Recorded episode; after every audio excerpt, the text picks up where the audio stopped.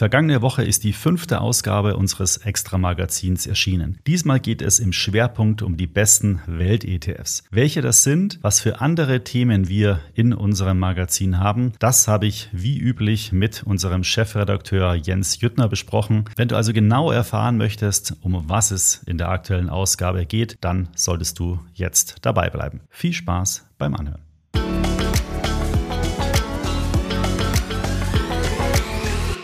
Bevor wir jetzt aber in das Gespräch gehen, nochmal ein kurzer Hinweis zum Extra ETF YouTube-Kanal. Den hatte ich ja hier im Podcast schon das ein oder andere Mal erwähnt. Ab sofort findest du auf unserem YouTube-Kanal immer sonntags um 15 Uhr auch einen Talk mit einem Gast. Wenn du also Sonntag nachmittags noch nichts vorhast, dann kann ich dir den Extra ETF YouTube-Kanal nur empfehlen. So, jetzt aber direkt in das Gespräch mit Jens Jüttner. Dieses Gespräch in Live und in Farbe gibt es übrigens auch bei uns auf dem YouTube-Kanal. Also, wenn du mal unsere Gesichter dazu sehen willst, dann kann ich dir den extra ETF YouTube-Kanal nur ans Herz legen. Aber jetzt gehen wir direkt gleich ins Gespräch.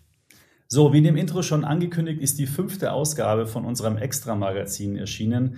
Diesmal mit dem perfekten Titel, auch zum perfekten Timing. Es geht nämlich um das Thema Welt-ETFs. Und äh, was wir sonst noch so für Themen in unserem Magazin haben, dazu habe ich mir einen Gast heute eingeladen, nämlich Jens Jüttner. Jens ist unser Chefredakteur von Extra ETF, aber natürlich auch von dem Extra Magazin. Und so schaut's übrigens aus, das Cover. Also das könnt ihr auch ab sofort kaufen. Und ich habe ihn eben heute eingeladen, um einmal mit ihm über die Inhalte zu sprechen und äh, was uns so in dem Magazin besonders gut gefällt. Und da sage ich jetzt mal herzlichen äh, Glückwunsch, wollte ich schon sagen. Nein, herzlich willkommen, Jens. Schön, dass du da bist. Ja, vielen, vielen Dank. Äh, bis zu meinem Geburtstag ist es noch ein bisschen hin. Ich freue mich sehr, bin aber auch ein bisschen aufgeregt, muss ich sagen. Nicht nur, weil wir jetzt ein neues Heft am Start haben, sondern weil das ja jetzt auch meine äh, Kamerapremiere ist. Bisher hat ja die extra ETF-Community mich nur aus dem Podcast äh, äh, kennengelernt oder kennt meine Stimme daher. Und jetzt darf ich äh, auch zum allerersten Mal das Heft äh, in die Kamera halten. Und äh, ja, wie du schon richtigerweise sagst, wir haben äh, eine schöne Cover-Story und zwar die besten Welt-ETFs und ähm, ja, eine ganze Reihe äh, weiterer Themen. Wir haben eine neue Rubrik eingeführt. Ähm, wir haben ein Anleihe-Special äh, mit 32 Seiten, alles über Anleihen. Also es ist wirklich sehr, sehr spannend und natürlich darf auch bei den besten Welt-ETFs äh, Gerd Kommer nicht fehlen. Ja, dazu hatte ich ja auch schon mal ein Video gemacht hier auf dem Kanal, der, der Welt-ETF, der neue von äh, Dr. Gerd Kommer. Der hat natürlich auch ein riesengroßes mediales Echo erfahren und ich habe heute nochmal nachgeschaut. Es hat auch insgesamt äh, ganz gut eingeschlagen, würde ich mal sagen, die beiden Fonds. Es gibt ja eine ausschüttende Variante und eine tesorierende Variante. Die haben rund 50 Milliarden, äh, Millionen Euro, was ist denn heute los? 50 Millionen Euro schon eingesammelt, was für mhm. diese kurze Zeit und für sagen wir mal, einen ETF, wo jetzt nicht ein riesen Vertriebsapparat dahinter steht, echt äh, beachtlich ist. Und ähm, da haben wir mit Gerd Kommer natürlich gesprochen und ist auch Bestandteil dieser Titelgeschichte. Ich will nur kurz zwei, drei Punkte noch sagen, weil ähm, ich hatte nämlich jetzt nochmal die Kommentare gelesen, die in dem Video ähm, abgegeben wurden. Und da war so schon ein bisschen gemischtes Bild. Also viele fanden das, finden das Produkt gut. Ein paar haben gesagt, es ist ein bisschen teuer weil sie es natürlich mit dem allgemeinen Welt-ETF verglichen haben, die ja deutlich günstiger sind. Der Erdkomma kostet ja 0,5 Prozent pro Jahr. Ein paar haben gesagt, dieser ESG-Filter, Nachhaltigkeitsfilter gefällt ihnen nicht so gut. Ein paar haben gesagt, ja, es ist vielleicht ein bisschen overengineert, also Filter da, Filter da und da und da. Also da muss man sich, glaube ich, selbst seine äh, Meinung bilden. Äh, der GetCom hat es ja alles schön erklärt in dem Video. Aber was ist denn bei euch im äh, Artikel? Uns geht es natürlich darum, so die ganze Bandbreite und die ganze Range äh, der Welt-ETFs einmal äh, zu zeigen. Ich habe immer so ein bisschen das Gefühl, das geht mir manchmal äh, selbst oder ich ertappe mich dabei selbst, dass äh, wenn man Welt-ETFs und MSCI World hört, dass man doch vielleicht ein bisschen gelangweilt ist. Das ist äh, leider, äh, was heißt leider? Also es ist völlig falsch, denn ähm, das Feld ist sehr, sehr breit und wie wir jetzt ja auch merken, ähm, mit Gerd Kommer ähm, ist jetzt noch äh, die Welt um ein Welt-ETF halt reicher. Ja, wie sind es angegangen? Also ähm, wir haben uns einmal natürlich äh, angeschaut, welche Welt-ETFs gibt es, welche Herangehensweise gibt es. Also Welt-ETF ist ja auch nicht immer gleich Welt-ETF. Wir haben den MSCI World und dort gibt es dann ja auch immer die Kritik, deckt er die Welt denn tatsächlich ab? Denn wir haben ja nur, wenn mich nicht alles täuscht, 23 Industriestaaten. Wir haben keine Schwellenländer, also ähm, so die Diversifikation und, und diesen globalen Ansatz, den gibt es dort ja nicht in dem Maße.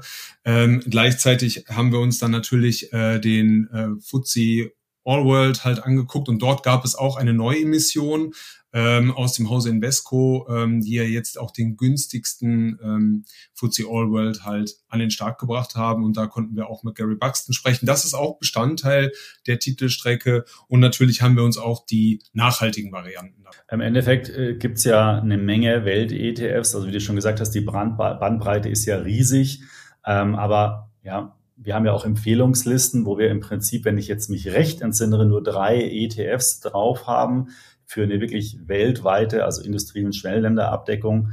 Und ähm, ja, also es gibt mittlerweile ja knapp 4000 ETFs haben wir bei uns in der Datenbank. Da haben wir jetzt auch die ganzen europäischen ETFs mit aufgenommen, beziehungsweise sind kurz davor. Und wenn man sich dann da anschaut, da ist schon wirklich das, das Angebot richtig groß. Da fällt die Auswahl manchmal schon schwer, aber am Endeffekt filtert sich das dann alles auf so, ich sage jetzt mal eine Handvoll ETFs raus, die für so einen Otto-Normaleinsteiger eigentlich äh, perfekt sind. Und das sind auch eigentlich immer wieder die gleichen, die auch dann bei uns im Magazin oder auf äh, YouTube oder im Podcast äh, umhergeistern, weil so schwierig ist es ja dann gar nicht. Und es sollte halt der Kern im Portfolio sein. Das heißt, ähm, ja, ähm, und wenn man jetzt dann eine andere Strategie, eine Core-Satellite-Strategie oder sowas drumherum bauen will mit anderen ETFs oder Aktien, dann, dann ist es einfach gut, so ein so ein All-Time-Klassiker Welt-ETF im Bestand zu haben. Ja, absolut. Also der Welt-ETF ist halt einfach der Ausgangspunkt für jedes äh, gut aufgestellte Portfolio. Wir haben ja auch in unserer Wissensdatenbank ähm, einzelne Texte, wo es auch darum geht, kann ich eigentlich ein Portfolio auch aufbauen, wenn ich ein bisschen knapp bei Kasse bin, reicht dazu ein ETF. Ähm, dort können sich dann unsere ja, Zuschauerschaft oder Leserschaft und Zuhörerschaft äh, gerne auch einmal äh, kundig machen bei uns auf den Seiten. Und äh, das Interessante ist ja auch, dass es mit dem MSCI World möglich war, seit 1972 eine Durchschnittsrendite von äh, 7,2 Prozent etwa ähm, zu erreichen. Ähm, da kann man schon mal der Inflation, sie ist ja derzeit rückläufig auf jeden Fall Deutschland, ähm, was entgegensetzen und gleichzeitig ist das ja auch so, diese sieben Prozent Marke ist ja gleichzeitig auch so die ähm, neuralgische Marke, wenn man sagt, man möchte zehn Jahre anlegen, um das Kapital halt eben zu verdoppeln. Und das sind schon mal äh, ganz gute Nachrichten und die haben wir dann natürlich auch direkt aufs Cover gepackt. Ja, das stimmt. Ähm, wie gesagt, Cover diesmal mit der, mit der Weltkugel, der kapitalistischen Weltkugel. Ja, genau. Ähm, was haben wir denn äh, sonst noch äh, für Themen im Magazin? Wir haben ja eine Beilage in, den, in der Regel in jeder Ausgabe. Hier haben wir jetzt auch mal ein Thema aufgegriffen, was wir auch schon mal hier auf YouTube hatten, äh, auch natürlich im Podcast. Jetzt haben wir es auch im Magazin gehabt. Äh, und das Spannende ist, weil oftmals wiederholen sich die Themen ja bei uns. Ja, wir haben ja mal was zu Themen, ETFs, mal zu digitalen Vermögensverwaltern, weil man diese großen Themen alle mal in so eine Sonderbeilage quasi packen kann. Und jetzt haben wir zum ersten Mal seit auch, ich weiß gar nicht wie lange, mal das Thema Anleihen äh, als Beilage in, in, im Heft, ja.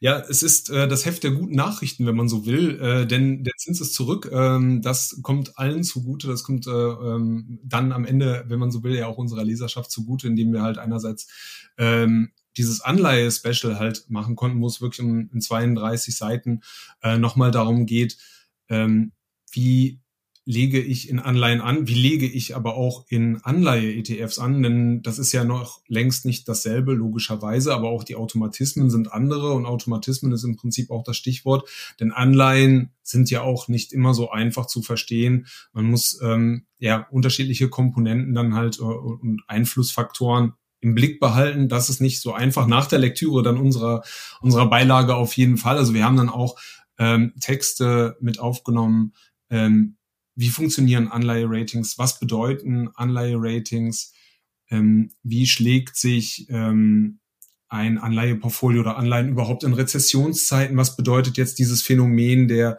inversen Zinsstrukturkurve, das sind alles Dinge, äh, die wir nochmal aufgenommen haben und bieten dann somit dann ein ja, Rundumschlag und ein fundiertes Basiswissen für interessierte ähm, ja, angehende Anleiheinvestoren, für die, die vielleicht schon ähm, ja, in Anleihen investiert sind und jetzt vielleicht noch Positionen ausbauen wollen. Du hast es ähm, auch schon vorhin gesagt, dass es auf verschiedenen Kanälen auch schon mal thematisiert wurde. Ähm, Habe ich im Podcast ja in der Folge 151, meine ich, war es auch schon mal gemacht. Und da, da möchte ich jetzt nochmal auch erklären, weil vielleicht denkt der eine oder andere jetzt, ja, jetzt unterhalten sich die beiden da, ähm, aber das ist jetzt nicht wirklich Neues. Und die Idee von Extra ETF ist, dass wir euch im Idealfall auf allen Kanälen unterschiedlich verpackt Informationen geben können und an die Hand geben können, damit ihr bessere Finanzentscheidungen treffen könnt. Und es ist halt so, dass wir uns ein Thema annehmen, zum Beispiel jetzt das Thema Anleihen-ETF, dann schreiben wir verschiedene Wissensartikel dazu. Wir bereiten das fürs Magazin auf. Wir machen daraus Folgen für den YouTube-Kanal und für den Podcast. Und der Sinn von diesem heutigen Video und auch was parallel auch als Podcast dann ausgestrahlt wird, ist einfach sozusagen eine, einen, hm, ich nenne es mal, vielleicht wie ein, ein monatliches Digitaljournal, einfach zu erklären, was hat sich so getan auf der Plattform, wo findet man welche Informationen. Und das Thema Anleihen ist da echt ein sehr, sehr gutes ähm, äh, Beispiel, weil wir halt auch festgestellt haben, dass viele unserer Nutzerinnen und Nutzer überhaupt gar nicht über das Thema Anleihen Bescheid wissen weil es auch in den letzten 10, 12 Jahren auch überhaupt gar nicht relevant war, weil die Zinsen ja negativ teilweise waren oder so niedrig, dass dann immer für einen Privatanleger die bessere Alternative war, das auf dem Tagesgeld zu parken. Jetzt steigen da die Zinsen auch. Ähm, Jens, da kannst du gleich auch noch was drüber erzählen, weil das ist ja auch Bestandteil im Magazin. Ähm, aber äh, bei Anleihen zum Beispiel, bei einer Bundesanleihe, ein Jahr Laufzeit kriegt man jetzt schon 3,6 Prozent Zinsen. Das ist ein ordentlicher Satz für ein Jahr Laufzeit, ähm, zumindest nominal. Und deswegen sind Anleihen auch wieder populär. Und dem Thema tragen wir natürlich dann auch Rechnung, weil, wie Jens schon gesagt hat, eine Anleihen-ETF oder fangen wir mal, die Anleihe ist eigentlich relativ einfach als Produkt und sehr risikoarm, aber relativ komplex, um es zu verstehen. Man hat den Zinssatz, man hat eine Rendite, der Kurs der Anleihe kann schwanken, je nachdem, wie das Zinsniveau sich verändert. Man hat eine bestimmte Laufzeit. Also das ist schon mal relativ komplex und der Schuldner natürlich. Und dann, wenn man das dann auch noch in den ETF packt, dann wird es ja noch mal komplexer, ja, weil sich dann die, die, die Auszahlungsprofile, sage ich mal, von einer Anleihe wieder komplett verändern, weil man dann ein Anleihenportfolio hat. Und da ist viel Wissensbedarf da und dem tragen wir einfach auch äh, Rechnung. Ja. Das ist auf jeden Fall so. Und das ist ja auch ganz interessant, was du jetzt ja auch gerade sagtest. Man hatte ja mit Anleihen oder Anleihen waren ja jetzt nicht so gerade im Fokus der Anlegerinnen und Anleger jetzt in den letzten 10, 12 Jahren. Und wenn man mal bedenkt, ähm, Menschen, die dann ähm, ja zu dem Zeitpunkt vielleicht zehn Jahre alt waren oder, oder ja dann jetzt so langsam in das Alter kommen, wo sie investieren können, die kennen Anleihen ja gar nicht als interessante Anlageklasse. Für die wird das ja jetzt erst zum Thema. Und da wollen wir natürlich ansetzen und äh, ja mit dem passenden Wissen ähm, eben halt auch was mitgeben, dass man einfach ja profundere Anlageentscheidungen einfach treffen kann. Das ist bei Anleihen wie du schon richtigerweise sagst, halt äh, von, von sehr, sehr hoher Bedeutung, weil es einfach komplexer zu verstehen ist, aber einfach nicht zurückschrecken, sondern Anleihen mal wieder betrachten und ähm, auch für ein ausgewogenes Portfolio dann mit hinzunehmen. Es gibt äh, eine Geschichte, die ich kurz erzählen kann, falls es jemanden interessiert. Ja, ich, ja, ich habe äh, 1991 eine Banklehre gemacht, ja, und da kann ich mich noch erinnern, weil es so ein prägender Eindruck war. Da gab es ein bis zwei Jahre lang laufende Pfandbriefe, damals noch von der Hypobank, Bayerischen Hypotheken- und Wechselbank. Da hatte ich meine Ausbildung gemacht. Und die haben einen Nominalzinssatz von neun Prozent gehabt. Und da kann ich mich auch noch erinnern, da war das kurzfristige Zinsniveau so hoch. Ähm, da waren Kunden, die dann von einer Filiale zur nächsten immer damals gelaufen sind und immer reingekommen sind und gefragt haben, was gab's denn heute, was gibt's denn heute bei euch 30 Tage Festgeld? Ja, und da weiß ich, da hatten wir so einen Zettel an so einer Säule kleben, wo immer die Konditionen standen. Das war das ist ein bisschen was her, da war das noch nicht so digital alles. Und da war immer gestanden 30 Tage 8 Prozent, 60 Tage 8,25, 90 Tage 8,5 Prozent. Also da gab es richtig fette, fette Zinsen. Und die lange, länger laufenden Anleihen, also so zehnjährige Bundesanleihen und so, die hatten so 6 Prozent. Also da hatten wir eine extrem inverse Zinskurve, so ähnlich, ähm, wie wir es jetzt haben. Also wir haben jetzt kurzfristig höhere Zinsen als langfristig, invers, und äh, natürlich noch stärker ausgeprägt. Und ja, da waren natürlich Anleihen ein Standardbestandteil in einem Portfolio. Das war ganz normal, dass man Aktien und auch Anleihen im Portfolio hatte, weil die einfach den Stabilitätsanker halt gebildet haben. Und äh, wie du es gesagt hast, junge Leute, die kennen das überhaupt gar nicht. Da ist, die haben im Kopf, Apple-Aktie kann ich heute kaufen, in fünf Jahren hat sich verdoppelt so ungefähr. Ja, und das ist so gewesen Vielleicht wird es auch weiterhin bei bestimmten Aktien so sein, aber sicherlich nicht gilt es für den Gesamtmarkt und die, die, es ist komplexer geworden. Die Refinanzierungskosten der Unternehmen sind teurer geworden durch die gestiegenen Zinsen. Ähm, und das verändert natürlich jetzt wieder die Investmentlandschaft und deswegen muss man sich dem auch äh, stellen, dem Thema und sich einfach sukzessive da einarbeiten. Ja, absolut. Ja, interessant. Also ich habe äh, ja auch Bankkaufmann gelernt und ähm, es ist jetzt nicht so lange her, aber es war so um die Jahrtausendwende und äh, ich habe dann noch so die Anleihen, wie du ja auch kennengelernt, die ja noch auf D-Mark äh, lauteten und äh, dort gab es auch damals dann noch, also ne, das erzählt der Onkel jetzt wieder von D-Mark-Zeiten, aber ähm, da gab es ja noch das große Wort der Sektorrotation, ne? also dass man dann ja wieder umgeswitcht hat von von Aktien auf Anleihen. Das gab es ja auch eine jetzt in Zeiten der, der Niedrigzinsen ja auch gar nicht. Ne? Also ähm, es kommt alles wieder. Auf jeden Fall. Schreibt doch mal in die Kommentare, fällt mir gerade ein, ob ihr eigentlich schon mal mit Anleihen investiert habt oder ob ihr überhaupt überlegt, Anleihen auch eurem Portfolio mal beizufügen. Ähm, ich meine, so ein klassischer Langfristinvestor, der wird natürlich dann immer sagen, ja, Moment mal, wenn äh, langfristig die Aktienmärkte zum Beispiel, wie Jens vorhin gesagt hat, sieben Prozent pro Jahr ähm, äh, Rendite bringen, warum sollte ich mir dann Anleihen reinbringen? Das mag für den jungen Anleger so sein, aber jemand, der vielleicht schon ein bisschen fortgeschrittener ist, also ich zum Beispiel, ähm, ich habe mein Portfolio ungefähr 60-40 allokiert, 60 Prozent Aktien, 30 Prozent Anleihen, 10 Prozent Gold. So sieht meine aktuelle Allokation aus ähm, und ähm, fühle mich auch ganz wohl damit. Ja, ähm, 60 Prozent freue ich mich, wenn die Aktienkurse steigen und der Rest gibt mir ein gewisses Grad an Sicherheit, weil ich eben nicht mein Geld bis zur Rente ähm, voll ins Risiko setzen will, ähm, weil es eben ja äh, entsprechend halt auch ich es gerne behalten würde. Ja, und äh, dann hat man immer bei der bei einer reinen Aktienlage schon das Problem, wenn man genau dann, wenn man es braucht, die Aktienkurse stark fallen. Deswegen fühle ich mich persönlich mit so einem 60-40-Portfolio eigentlich ganz gut, aber das mag ja ein anderer anders sehen. Und das ist auch vollkommen in Ordnung. Ja, ist ganz interessant, dass du das sagst, denn ähm, das kann ich schon mal einen kleinen Spoiler liefern. Wir haben ja für das nächste Heft eine äh, Pro- und Contra-Diskussion, ähm, 60-40 äh, Portfolio. Also ähm, das wird auch nochmal interessant. Die ja, das ist auf jeden Fall ein Thema, sagst du, ja. Ob das noch zeitgemäß ist. ja, genau. Äh, wir haben natürlich auch, und das ist äh, auch ein, eigentlich ein super spannendes Thema, dieses ganze Thema Impact Investing, grüne Anlagen, ähm, Nachhaltigkeit. Ist ein super wichtiges Thema für die Branche. Ähm, es ist auch für einen bestimmten Anteil der Anleger und Anlegerinnen ein wichtiges Thema. Aber man muss also ganz ehrlich sagen, meine Erfahrung ist bisher, und das sieht man auch zum Beispiel auf Videos auf dem Kanal, sobald man dir irgendwas mit Nachhaltigkeit draufschreibt, ähm, es interessiert die Masse der Leute interessiert das Thema nicht. Wie ist es da so bei dir? Bei mir persönlich, ähm, ich investiere in ähm, ja, nachhaltige Anlagen oder ja, ich habe jetzt ein MSCI World SRI, also es ist jetzt natürlich äh, nicht die komplette Bandbreite, sage ich mal. Und es ist jetzt auch nicht so, dass es ähm, mit dem Impact Investing direkt halt zu tun hat, worum wir uns ja auch in der Ausgabe dann halt gekümmert haben. Ähm, das geht ja noch ein bisschen darüber hinaus.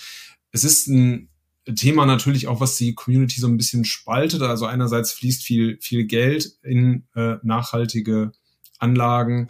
Äh, gleichzeitig ist man aber oder beziehungsweise ist diese Branche oder diese, dieser Zweig immer so diesem Vorwurf halt ausgeliefert, der ist das nicht Greenwashing gerade beim Impact Investing. Man kann sich's vorstellen, ähm, gibt es beispielsweise diese, diese Wälder, wo dann halt investiert wird oder ne, diese, diese Kompensation von CO2-Ausstößen, da gab es ja dann mal Recherchen. Ähm, diese, diese Anlagen gab es dann gar nicht und, und dergleichen mehr. Und das verunsichert dann natürlich, ob man dann halt äh, dort, wo man wirklich äh, investiert, ob das dann auch tatsächlich Hand und Fuß hat. Und interessanterweise nur, um jetzt mal so, so eine Zahl halt äh, in, in die Runde zu werfen, also die Bertelsmann Stiftung hat sich halt ähm, damit befasst, was die Leute so für eine Anforderung an eine nachhaltige Anlage dann halt stellen. 53 Prozent der Leute sagten halt, sie wollen auf jeden Fall dann eine marktübliche Rendite ähm, haben.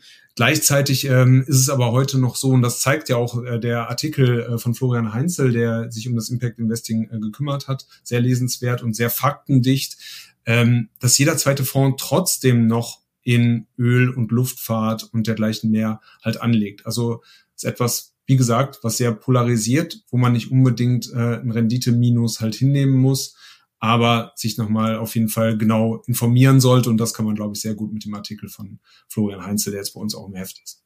Da, da kann ich vielleicht auch noch mal kurz einen Hinweis äh, auf äh, eine YouTube-Folge äh, machen, die ich gemacht habe. Die fand ich persönlich eigentlich super interessant, ja, aber war eine von denen, die wirklich am wenigsten Aufrufe hatte. Also wer sich da jetzt nochmal äh, berufen fühlt, äh, diese Folge anzuschauen, ich packe das mal in die Videobeschreibung, weil da hatte ich nämlich mir mal drei ETFs ausgesucht. Einmal einen ganz konventionellen MSCI World ETF, und dann zwei nachhaltige Varianten. Den SRI hast du ja schon angesprochen, so eine strenge Variante und dann mal noch irgendein ESG-Gefilter da, glaube ich, mit dabei. Und habe dann einfach mal geguckt, okay, wie haben die sich denn von der Performance geschlagen? Wie haben die sich denn von, von den wie unterscheiden die sich denn von der Zusammensetzung? Was gibt's denn da eigentlich für Unterschiede? Und äh, fand ich eigentlich ganz interessant. Das Fazit war, dass, äh, dass unter Performance-Gesichtspunkten fast keine Unterschiede gab. Die waren sehr nah beieinander. Ja. Ähm, Risikogesichtspunkten waren die nachhaltigen Produkte ein Tick risikoreicher im Sinne von Volatilität. Das lag aber halt daran oder liegt daran, weil die meistens ja weniger Werte haben, also nicht so stark und breit gestreut sind. Ähm, ja, und dafür hat man halt ein, ein gutes Gewissen, je nach Ausschlusskriterium dann eben. Also wer das nochmal genauer sich äh, anschauen will, der kann da nochmal reinschauen in das Video, dann kriegen wir da auch nochmal ein paar Aufrufe drauf, ja. Davon gehe ich fest aus. Ja, super. Ähm, dann haben wir eine neue Rubrik. Du hast es vorhin schon angesprochen. Ähm, es geht hier um das Thema Volkswirtschaft. Wir haben jetzt äh, externe Experten zu diesem Thema, ähm, sagen wir mal, ins Heft eingeladen. Was kannst du denn dazu berichten? Ja, ich dachte mir, oder wir dachten uns, es wäre vielleicht eine gute Idee, mal das Bigger Picture ähm, buchstäblich halt abzubilden und die großen volkswirtschaftlichen Zusammenhänge einmal darzulegen. Dazu stellen wir uns dann nicht dumm, aber naiv vielleicht und treten an äh, Deutschlands Star-Volkswirte, wenn man denn so möchte, heran mit einer sehr naiven Frage. Und in der aktuellen Ausgabe ist es so, dass wir Dr. Ulrich Kater, Chefvolkswirt der DK Bank, gefragt haben, ähm, kann sich denn Deutschlands Wirtschaft von der chinesischen halt abkoppeln?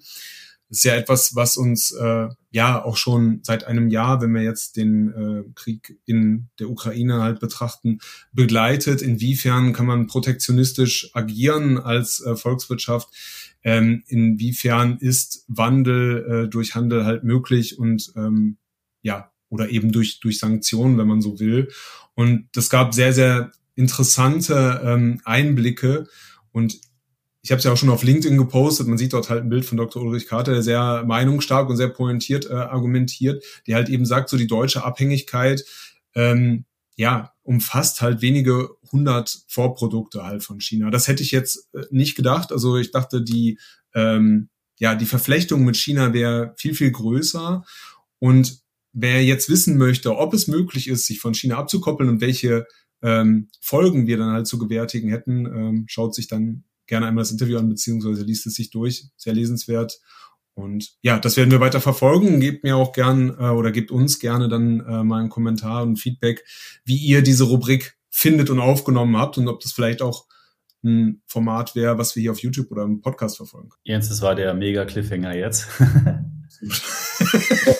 ja, das gibt mir die Gelegenheit, hier nochmal ganz äh, frech sozusagen unsere aktuelle Ausgabe hier einzublenden. Ähm, Gibt es bei uns natürlich im Shop. Link findet ihr auch auf YouTube. Ansonsten am gut sortierten Bahnhof oder Flughafenkiosk, auch an verschiedenen größeren Kiosken. Also würde uns natürlich freuen, wenn ihr da ordentlich zuschlagt. Ähm, ähm, das Gute ist, ihr äh, oder wir kompensieren auch noch den CO2-Fußabdruck. Ja, das heißt, wir, wir ähm, sind da so einer Vereinigung beigetreten, wo das CO2, was sozusagen durch die Produktion des Magazins produziert wird, auf der anderen Seite wieder kompensiert wird.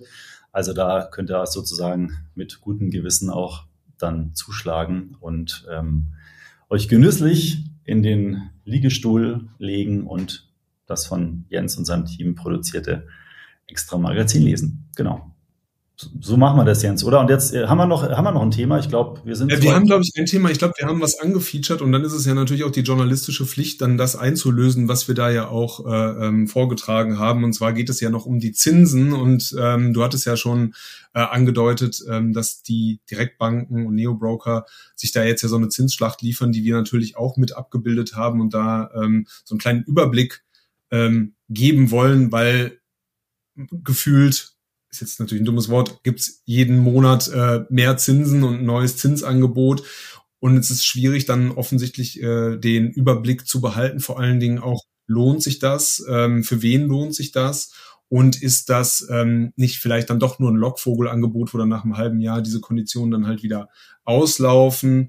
Also ähm, wir haben ja aktuell bei der ähm, DKB und bei der ING 3,5 Prozent und 3,6 bei 1822 direkt. Also das ist schon mal ein Wort. Schwierig trotzdem, ähm, ja, die Inflation auszugleichen, aber man kann ihr was entgegensetzen. Und ja, das Tagesgeldkonto und Tagesgeldangebote sind ja auch immer so der sichere Hafen für den, für den Notgroschen, der ja auch immer in der Diskussion ist. Ich hatte mich einmal dazu in einem Kommentar geäußert und äh, steht ihm eigentlich sehr negativ gegenüber, aber es gibt ja genug Anlegende, die ähm, gerne einen Notgroschen auf dem Tagesgeld ähm, vorhalten wollen.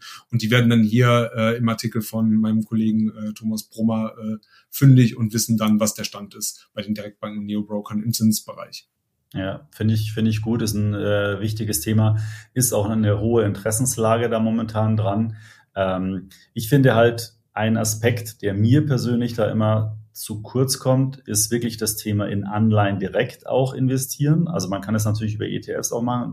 Jetzt schließt man nochmal den Kreis sozusagen. Aber äh, man kann es natürlich auch sehr gut mit Anleihen machen. Da ist es halt, bei, und deswegen immer, viele sagen immer, lieber Anleihe kaufen. In manchen Fällen geht es gar nicht. Da jetzt sind wir doch wieder in den spezifischen Themen von Anleihen, weil äh, bei Einzelanleihen ist es ganz oft so, dass die mit einer bestimmten Mindestgröße emittiert werden, weil nämlich die Unternehmen, gerade bei Unternehmensanleihen, die die Anleihen heraus, herausgeben, die haben eigentlich überhaupt gar kein Interesse ähm, an Privatanlegern, sondern die verkaufen ihre Anleihen halt an Großinvestoren Fondsmanager, ETFs oder sonst wohin. Da ist ganz oft die Mindeststückelung 50 beziehungsweise 100.000 Euro. Und das ist ja dann definitiv nicht, nicht zu investieren für einen Privatanleger, außer er hat riesengroßes Volumen. Da sind dann wieder Rentenfonds, Schrägstrich, äh, Anleihen-ETFs ganz gut geeignet. Aber es gibt auch diese, wie ich schon gesagt hatte, Bundesanleihen, ja. Und Bundesanleihen sind ja vom Staat ausgegebene Anleihen. Jetzt gibt es sicherlich den einen oder anderen, der sagt, oh Gott, äh, dem Staat jetzt auch noch Geld leihen. Das ist mir zu risikoreich.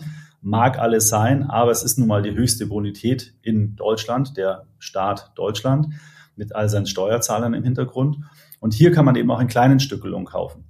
Und das ist dann natürlich schon attraktiv, ähm, wenn man sozusagen renditestark investieren kann, äh, investieren möchte. Und man löst damit auch noch ein weiteres Problem, das ist dann eher relevant für Menschen, die viel Geld auf dem Konto haben, also mehr als die Einlagensicherung. Das sind ja so gesetzlich 100.000 Euro.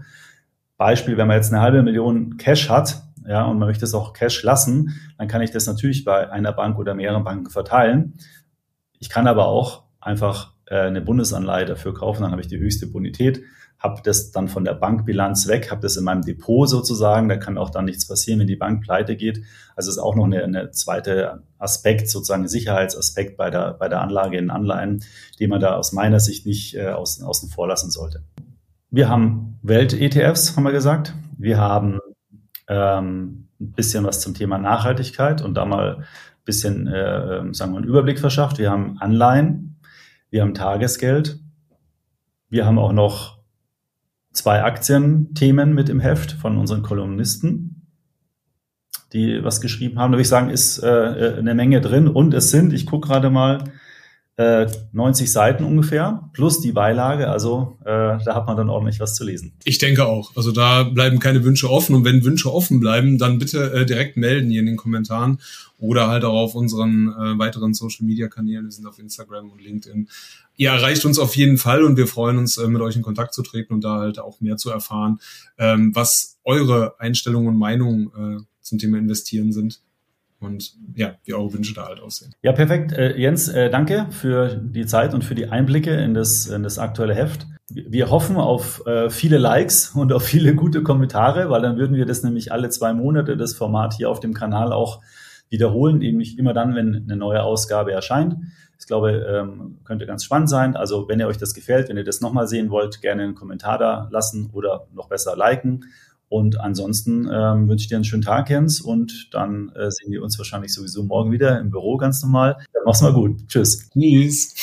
So, ich hoffe, dir hat das Gespräch mit Jens Jüttner zur neuen Extra-Magazin-Ausgabe gefallen. Wenn du jetzt richtig Lust bekommen hast, das Magazin zu kaufen, dann findest du in der Videobeschreibung einen Link zu unserem Online-Shop. Da kannst du das Magazin als Digital- oder Print-Ausgabe bestellen. Und ich habe es im Gespräch erwähnt, wenn dich das Extra-Magazin ganz grundsätzlich interessiert, dann solltest du auf jeden Fall ein Abo machen. Das kostet 45 Euro im Jahr für sechs Ausgaben und du sparst dann natürlich auch nochmal eine Menge Geld gegenüber dem Einzelkauf. Also alle Infos und alle Links findest du in den Show Notes. Bis zum nächsten Mal hier im Extra ETF Podcast.